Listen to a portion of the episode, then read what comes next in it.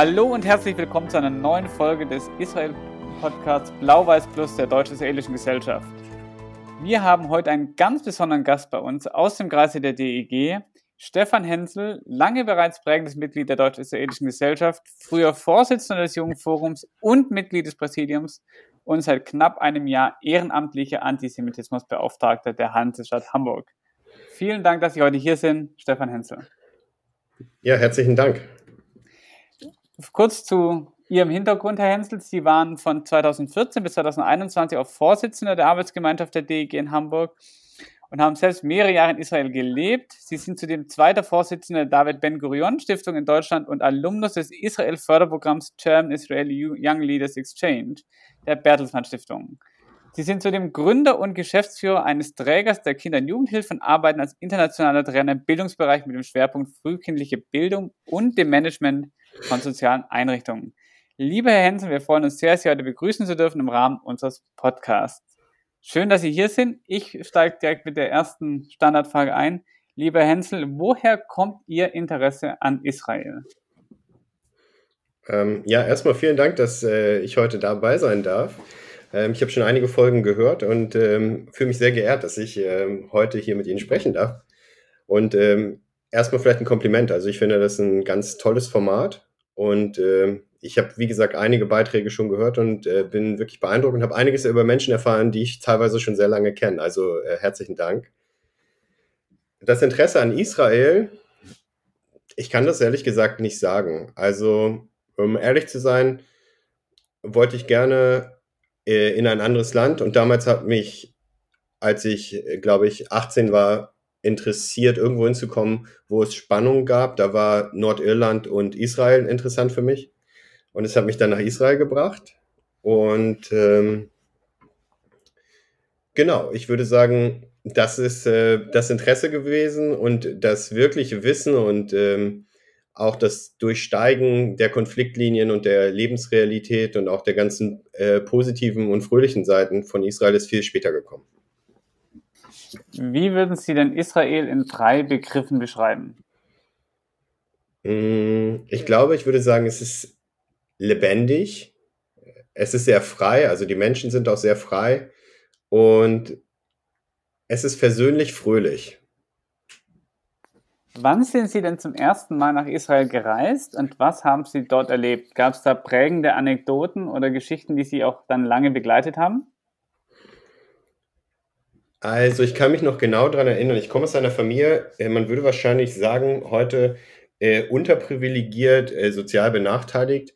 Und ähm, meine Eltern, also mein Vater war Arbeiter, meine Mutter äh, war früh verrentet. Und ähm, ich kann mich noch genau erinnern, ich habe mich beworben bei einem Freiwilligenprogramm und ich stand vor meinem Koffer, da war ich 18 und dachte, wow, was ziehen die Leute da wohl an?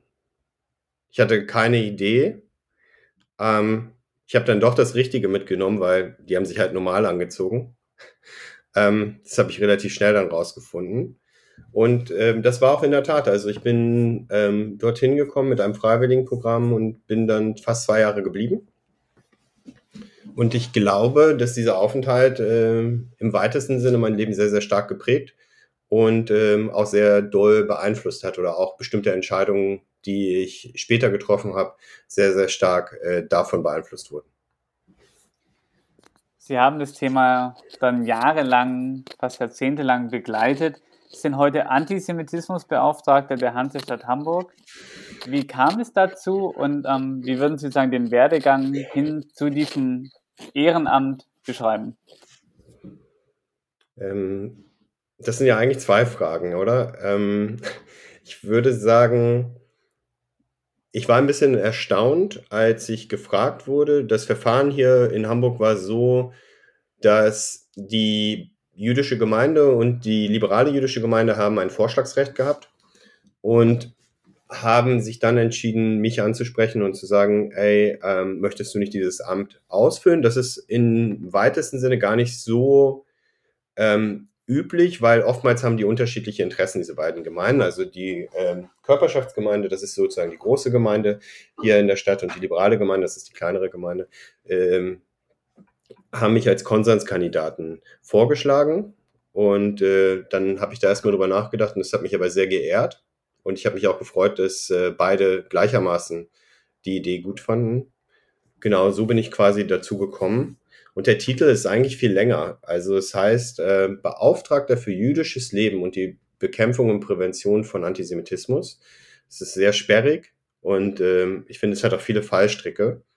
Ja, so bin ich eigentlich dazu gekommen. Dass, ähm, ich wurde angesprochen und dann musste es vom Senat, also wir sind ja ein Stadtstaat ähm, mit einem Landesparlament, äh, das heißt bei uns äh, Senat, ähm, erstmal auch beschlossen werden. Wie können wir uns Ihre Arbeit ganz konkret vorstellen? Also wie läuft so ein Arbeitstag ab? Sie machen das ja on top zu Ihrem eigentlichen Hauptverdienst. Ähm, wie gestaltet sich die Arbeit als quasi Beauftragter für jüdisches Leben und zur Bekämpfung von Antisemitismus? Also noch ist es sozusagen ja alles relativ frisch und ich bin auch ähm, verwaltungsfern, wie Sie ja schon gesagt haben. Also ich habe eigentlich einen Beruf, der, der mir sehr viel Spaß macht. Ich habe meine Firma gegründet und betreibe äh, Kindergärten und nachschulische Programme und Bildungsprogramme etc. etc.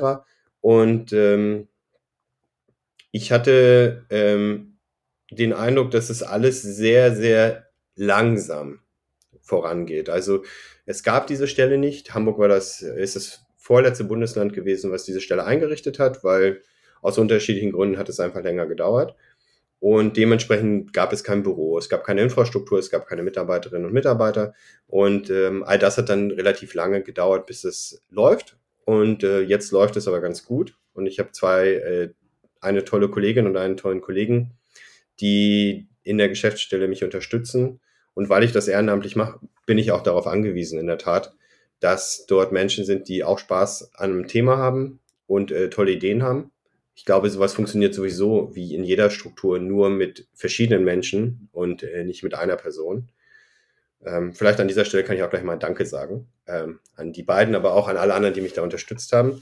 Genau, mein äh, Büro ist quasi ähm, in der Wissenschaftsbehörde angesiedelt. Das ist ein bisschen besonders im Vergleich zu den anderen Beauftragten, die teilweise auch vollamtlich sind. Häufig sind die bei der Justizbehörde oder beim Innenministerium oder ähm, in anderen Behörden äh, angesiedelt, aber viele Sachen mache ich virtuell.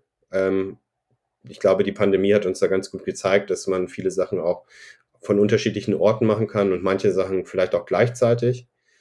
Und es gibt nicht so einen typischen Tagesablauf. Es gibt Themen, die mir wichtig sind und die ich vorher mit verschiedenen Leuten diskutiert habe. Und das sind häufig Strukturthemen. Das heißt, überhaupt zu verankern in den Behörden, in den offiziellen Gremien, dass es jüdisches Leben gibt und dass es ein bestimmtes Bedürfnis gibt aus der jüdischen Community. Und das ist relativ neu, würde ich sagen, dass Menschen nach außen gehen wollen, äh, jüdisches Leben zeigen wollen, sich selber auch als äh, selbstbewusste junge jüdische Menschen wahrnehmen und so auftreten.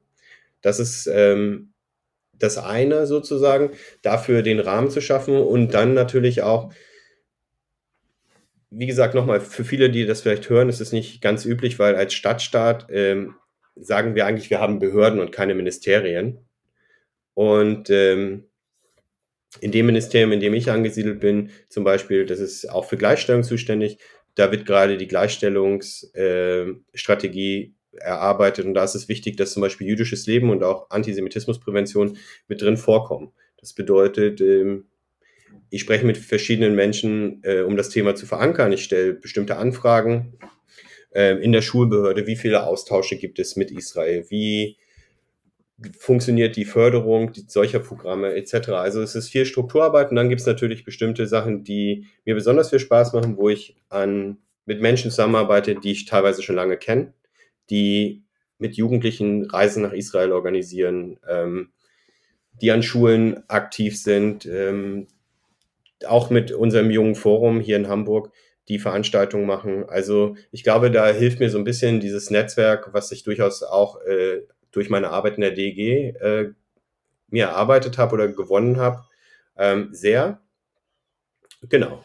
Ähm, jetzt aktuell hatten wir äh, mit der Ukraine-Krise die Situation, dass viele Menschen aus der Ukraine nach Hamburg gekommen sind und auch Jüdinnen und Juden, die hier äh, in der Gemeinde ein neues Zuhause gefunden haben. Äh, da ging es darum, Hilfe zu organisieren und auch das Ganze sehr kurzfristig und schnell zu machen. Und ich habe ja gesagt, mein Eindruck ist ganz oft, dass Behörden nicht so schnell funktionieren. An dieser Stelle hat es aber ganz gut funktioniert, weil viele Menschen äh, mitgeschoben und gezerrt haben. Ähm, das kann man sich, glaube ich, so ein bisschen vorstellen. Es gibt Themen, die kommen einfach rein. Wenn es äh, einen antisemitischen Übergriff gibt, dann ist das die Priorität, aber es ist viel Strukturarbeit und viel hinter den Kulissen. Sie sind jetzt knapp ein Jahr im Amt. Welche Erkenntnisse ziehen Sie bisher aus der Arbeit?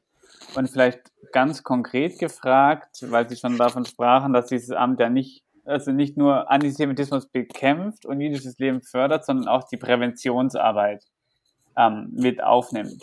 Gibt es in Hamburg Best Practices in der Prävention, in der Antisemitismusprävention oder gibt es da überhaupt Dinge, die sich machen lassen? Also ich glaube, äh, grundsätzlich ist es ja so, dass man auch kritisch äh, mit dem sein sollte, was man selber tut. Und allein die Tatsache, dass es ein solches Amt gibt, ist natürlich äh, ein Eingeständnis, dass wir ein Problem haben. Und ähm, deshalb muss man eigentlich auch nicht stolz sein, als Stadt einen Beauftragten für jüdisches Leben und die Bekämpfung von Antisemitismus zu haben, weil ähm, das sagt eigentlich nur, dass wir hier einen Mangel haben und dass wir hier noch nachsteuern müssen. Und das hat nichts mit Hamburg zu tun, sondern das hat was äh, bundesweit zu tun. Ich denke, ähm, nach diesem fast Jahr kann ich sagen, dass ich oftmals erstaunt bin, wie wenig Wissen es eigentlich über äh, wirklich jüdisches Leben gibt. Ähm, über die Lebensrealität von jüdischen Menschen in Deutschland und ähm, sozusagen durch, quer durch die Gesellschaft hindurch. Also ich habe das große Glück, mit vielen Menschen ins Gespräch zu gehen und manche Menschen äh, fragen mich an und möchten gerne eine Meinung zu Themen hören. Und ich bin sehr oft erstaunt, ähm, was äh, es für eine Idee gibt von wie Juden heute in Deutschland leben. Also um das mal plakativer zu fassen, ich habe häufig den Eindruck, dass äh, man annimmt, dass viele jüdische Menschen in Deutschland eigentlich alle vier oder fünf Meter hohe Decken haben und Altbauwohnungen besitzen. Dort drin befindet sich ein Klavier und äh, viele alte Bücher und äh, man ist irgendwie die ganze Zeit traurig, ähm, dass Verwandte im Holocaust umgekommen sind. Und äh, diese Wahrnehmung oder auch diese Projektion führt dazu, dass man einfach das Auge, die Augen davor verschließt, dass die Mehrheit der Menschen in, ähm, in Deutschland, die Juden sind, ähm, einfach ganz normale Migrationsprobleme haben, weil sie aus der ehemaligen Sowjetunion kommen, sprachlich unter Umständen nicht angekommen sind, deren Berufsabschlüsse nicht anerkannt wurden, ähm, die in Stadtvierteln wohnen, wo man keine vier oder fünf Meter hohen Decken hat und die sich auch kein Klavier leisten können, sondern die Angst haben, dass ihre Nachbarn wissen, dass sie Juden sind, die selber eventuell auch das Gefühl haben, dass sie nicht genug jüdisches Wissen haben, dass sie vielleicht nicht ganz dazugehören. Also sozusagen all das, was ähm, die äh, Kontingentregelung aus den 90ern äh, mit sich gebracht hat, wird eigentlich in vielen Themen, wenn ich mit Leuten spreche, ausgeblendet und die Menschen sind dann erstaunt, wenn man sagt, nee, ähm, über 70 Prozent unserer äh, Mitglieder in den jüdischen Gemeinden sind äh, Aufstocker oder Sozialhilfeempfänger, weil das einfach nicht sozusagen in das Bild passt. Und ähm, ich, äh, ich finde, das ist sozusagen zu dem Bereich jüdisches Leben immer wieder darauf hinzuweisen, dass es natürlich sozusagen Protagonistinnen gibt, die in der Darstellung von jüdischem Leben sehr präsent sind. Aber ähm, das spiegelt nicht das Gros der Menschen wider. Und das spiegelt auch nicht das Gros der Aktivitäten der jüdischen Gemeinden wider. Deren Sozialabteilungen, die große Sozialberatung machen, jetzt für die Ukraine-Krise. Ich glaube, äh, viele Städte und Kommunen können von jüdischen Gemeinden lernen, weil die haben in den 90ern die Menschen integriert, die haben eine unglaubliche Leistung vollbracht, nicht nur Sprachkurse angeboten, sondern äh, die Leute für den Arbeitsmarkt fit gemacht, etc. etc.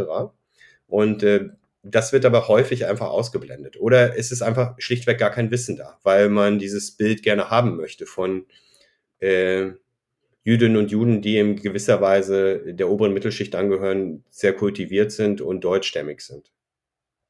was es auch gibt. Also ich will das nicht verneinen, sondern es gibt es durchaus auch. Und natürlich freut es mich für jeden, äh, der ein schönes Leben hat, ohne Aufstocker zu sein. Aber ähm, die Realität ist ganz häufig einfach sehr vielfältig und äh, anders. Glauben Sie, dass sich dieses Bild in den letzten Jahren auch geändert hat? Vielleicht durch eine größere Sichtbarkeit von jüdischem Leben auf verschiedenen öffentlichen Kanälen? Oder hält sich sagen, dieses Einstellungsmuster recht dauerhaft in der Bevölkerung? Vielleicht auch, vielleicht ist es in Hamburg auch anders als anderswo, aber ähm, sehen Sie da Veränderungen auch in der öffentlichen Wahrnehmung von jüdischem Leben? Also ich glaube, äh, zuvor das würde ich sagen, ich bin total glücklich und froh zu sehen, dass zum Beispiel die Jüdische Studierendenunion ähm, oder auch die Zionistische Jugend ähm, und andere Verbände in Deutschland äh, heute Repräsentantinnen haben, die genau aus, also die Kinder derjenigen sind, die hier eingewandert sind und die sind selbstbewusst und sind stolz. Und ähm, die haben eine eigene Vorstellung, wie sie jüdisches Leben leben wollen und das tragen die auch nach außen und ich glaube, das verändert durchaus etwas. Ich glaube, das irritiert auch manchmal. Ähm, aber diese Irritation ist, glaube ich, sehr, sehr gut. Und ähm, ich denke, dass das Bild von Juden in Deutschland, aber auch das Eigenbild von jüdischen Menschen in Deutschland oder deutschen Juden ähm, durchaus auch eine, davon geprägt ist, was die Mehrheitsgesellschaft will und was sie sehen will und wie sie denkt, dass jüdisches Leben äh, fun zu funktionieren hat. Und ich glaube, dass darin begründet liegt auch äh, das geringe Wissen an bestimmten Punkten, weil man wollte das gar nicht wahrnehmen. Weil es ist einfach nicht attraktiv, mit Sozialhilfeempfängern äh, zu sprechen, die rudimentär Deutsch können. Und äh, dass diese Leute viele Anstrengungen unternommen haben, um hier ihren Platz zu finden. Und die meisten haben das ja auch. Und die Untersuchung. Es gab gerade eine Untersuchung hier vom Institut der deutschen Juden, was in Hamburg angesiedelt ist, von Karin Körber, die die Lebensrealität von jüdischen Menschen und das zeigt eindeutig, dass die zweite Generation überdurchschnittlich gebildet ist, also die Kinder derer, die eingewandert sind, ähm, überdurchschnittlich äh, häufig universitäre Abschlüsse gemacht hat, also im Vergleich zur Durchschnittsbevölkerung etc. etc. Das heißt, das ist eine absolute Erfolgsgeschichte. Ähm, und ich denke, dass äh, sich das verändert die Frage ist natürlich, ähm, inwiefern das jüdisches Leben auch äh, nachhaltig beeinflusst. Aber das ähm, wird man vielleicht in 10, 15 Jahren sehen. Bis dahin haben jetzt vermutlich 16 Beauftragte für jüdisches Leben und zur Bekämpfung Antisemitismus ihre Arbeit lange Zeit gemacht. Ähm, Sie sprachen davon, dass Sie in Hamburg oder dass die Hansestadt Hamburg eine der letzten Bundesländer gewesen sei, die im Prinzip dieses Amt etabliert habe. Haben Sie viel Kontakt zu anderen Beauftragten in der Szene und was schätzen Sie an der Arbeit Ihrer Kollegen? Ähm, also ich, ähm, ich bin als Vertreter der Hansestadt Hamburg bei der Bund-Länder-Kommission und das ist sozusagen das Treffen der Antisemitismusbeauftragten und den Vorsitzer Dr. Felix Klein, der Bundesbeauftragte. Da werden einige relevante Themen ähm, diskutiert und auch mit eingebracht von Einzelnen. Ich glaube, das macht sehr viel Sinn, weil es gibt besonders gute Beispiele, wie ich finde, aus einzelnen Bundesländern. Und wenn ich jetzt eins erwähne, heißt das natürlich auch, dass ich fünf andere vergesse. Das macht es sehr schwierig. Ähm, genau, ich habe mit manchen meiner Kollegen mehr Kontakt, äh, weil ich die vielleicht auch schon länger kenne oder weil äh, für die das auch interessant ist, was wir hier in der Stadt machen oder welche Themen wir hier äh, wälzen. Grundsätzlich glaube ich, dass ähm, das sehr unterschiedlich ist. Es gibt ehrenamtliche ähm, Menschen, die das machen, so wie ich.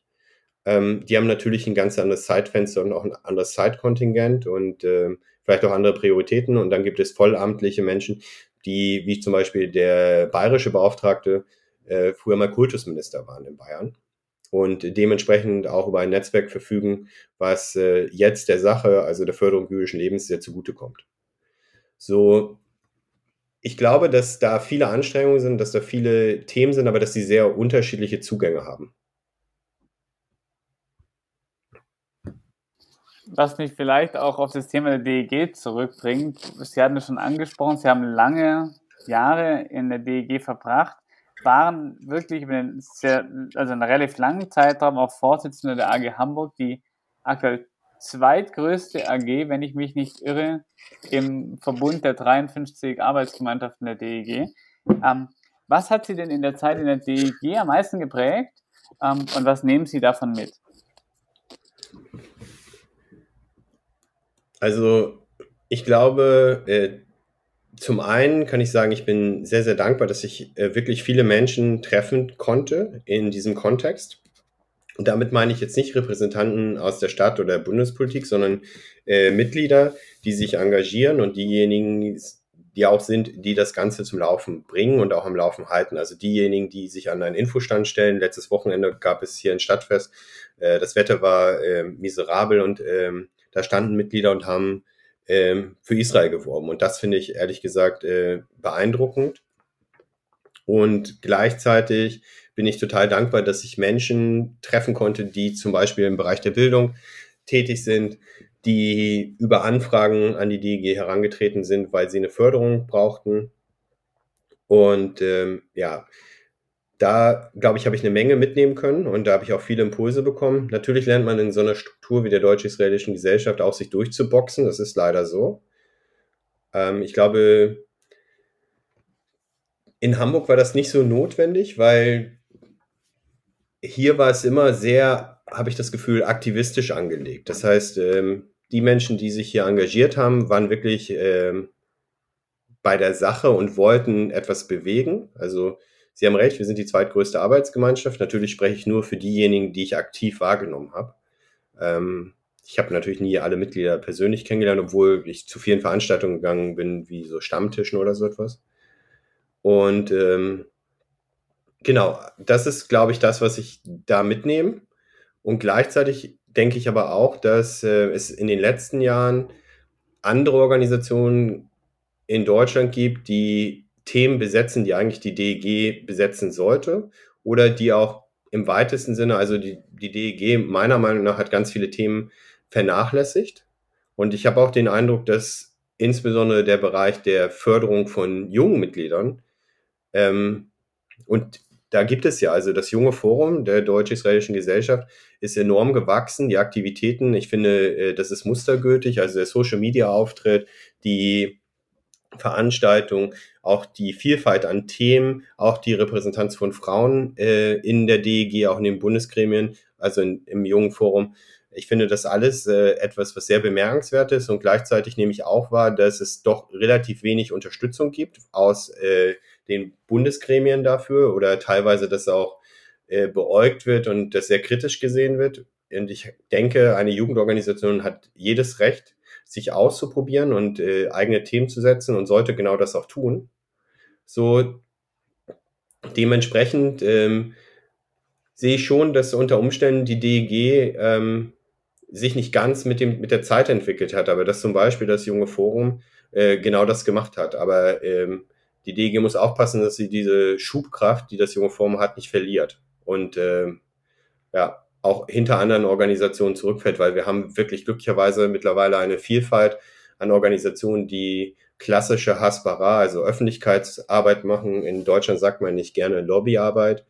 Ähm, und ähm, das, was eigentlich sozusagen die DG mal war, als breit aufgestellte Massenorganisation, ich bin mir nicht sicher, ob man darüber reden kann bei äh, 5000, 6000 Mitgliedern, ja. Ähm, was aber klar ist, ist, dass es einen Rahmen gibt und dass viele Menschen sich an kleinen Orten und in großen Orten engagieren und unter diesem Dach sammeln.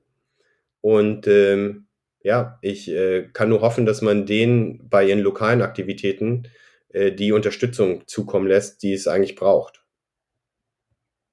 Sie haben jetzt schon andere Organisationen angesprochen in Deutschland, die quasi Arbeitsbereiche der DEG geschluckt oder übernommen haben.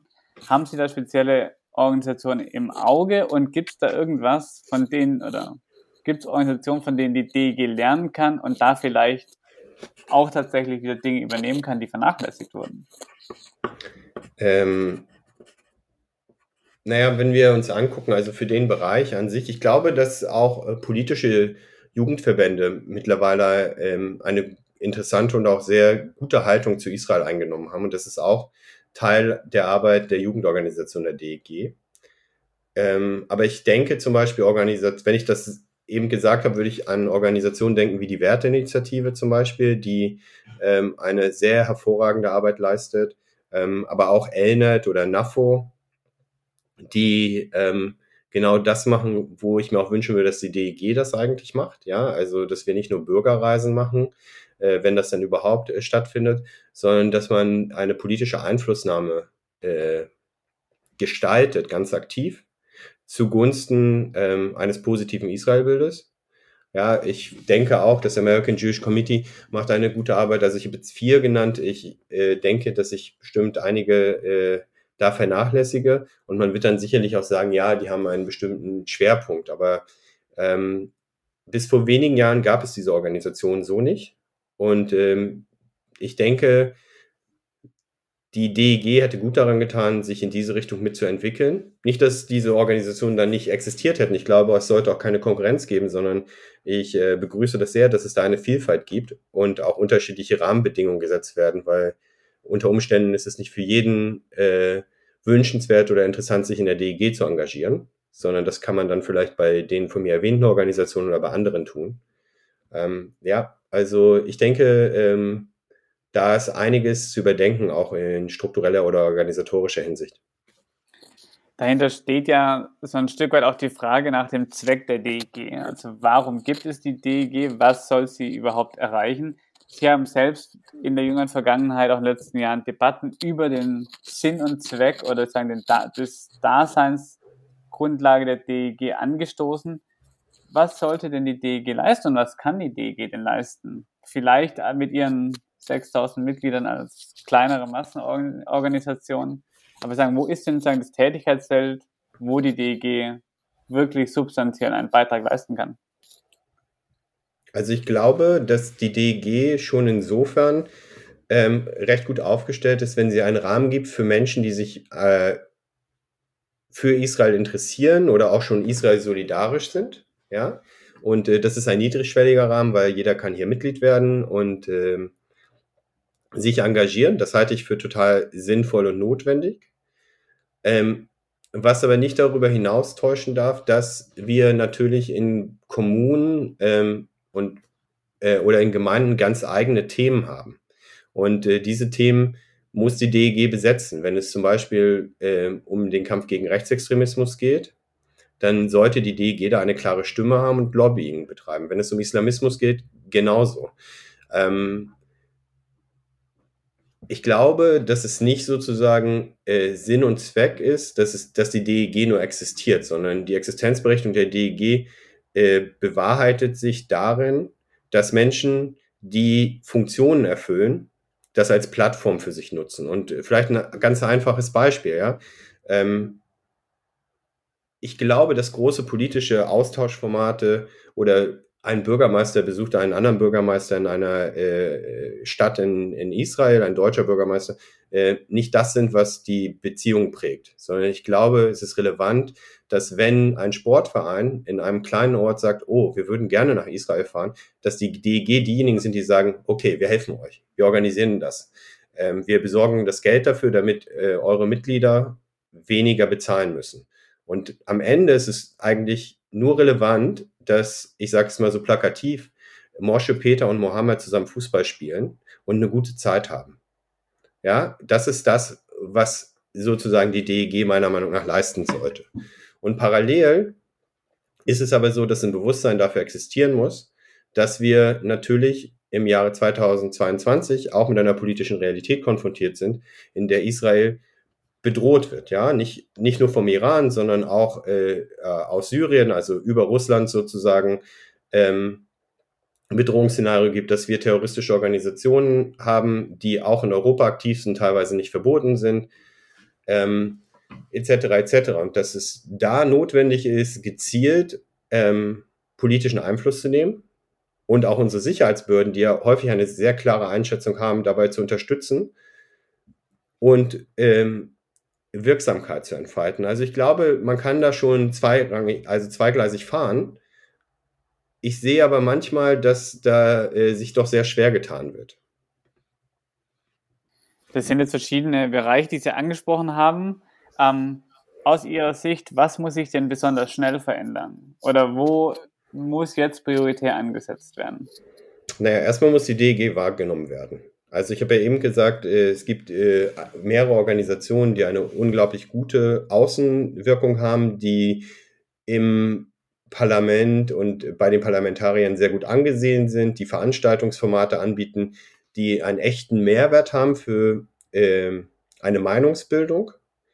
So, dazu gehört natürlich auch, dass man einen vernünftigen Auftritt hat, der äh, zeitgemäß ist auf seiner Webseite, in Social Media, ähm, dass es eine Präsenz gibt, auch in den Medien mit äh, interessanten Menschen und Formaten.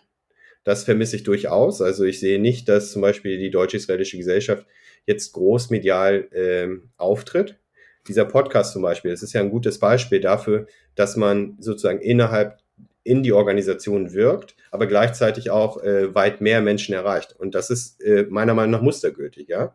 Aber ich sehe das nicht für diese Organisation. Also ähm, es wirkt so ein bisschen so, als wenn man die ganze Digitalisierungsdebatte irgendwie äh, außen vor gelassen hat oder verschlafen hat. Vielleicht, äh, um mal das Positive hervorzukehren, was schätzen Sie denn an der DEG? Ich schätze, dass das in der Tat einen Rahmen gibt und dass viele Leute das als erste Anlaufadresse haben, wenn sie sich für den Bereich Israel ähm, engagieren oder Interesse haben. So, das ist das, was ich daran schätze. Und was ich mir aber wünsche, ist, dass sie das mitnehmen und sich dann in der Gesellschaft engagieren. Wie, weil es macht keinen Sinn, äh, ausschließlich ein Israel-Aktivist zu sein, sondern es macht Sinn, in, seinem, in seiner Frauenhandballmannschaft äh, verankert zu sein und gesellschaftlich verankert zu sein, in der Freiwilligen Feuerwehr, wo auch immer, ja. Also das ist eigentlich ganz egal. Ähm, und das Thema Israel, Vielfalt, Pluralität dafür, wo Israel steht, sicherlich auch Israels äh, Sicherheitsinteressen äh, reinzutragen. So, von daher glaube ich schon, dass es Sinn macht, ähm, dass man Mitglied einer äh, Organisation wie der Deutsch-Israelischen Gesellschaft ist. Aber da kann man eigentlich nicht stehen bleiben. Weil am Ende des Tages ist es, wie gesagt, nicht relevant. Ich sage es mal ganz vereinfacht ob die Leute ähm, jetzt die Orange kaufen, weil sie aus Israel kommt, sondern die sollen die Orange kaufen, weil sie schmeckt. Und Israel ist ein unglaublich gutes Produkt, weil es für Vielfalt steht. Es hat unterschiedliche Aspekte. Ich denke, viele gesellschaftliche Gruppen finden dort etwas. Zumindest in meiner Erfahrung kann man mit einer großen Anzahl von Menschen in Deutschland darüber reden und äh, das Interesse wecken, weil das Land einfach viel bietet. Und ähm, das sollte die äh, DG tun und ich sehe auch, dass das an äh, manchen Punkten ganz gut von Einzelpersonen äh, gemacht wird. Ein wunderbares Plädoyer quasi zum Schluss der Podcastaufnahme. Vielleicht nochmal allgemeiner gefragt, sozusagen der gesamtdeutschen Debatte. Was ärgert Sie denn persönlich am meisten an der deutschen Israel-Debatte?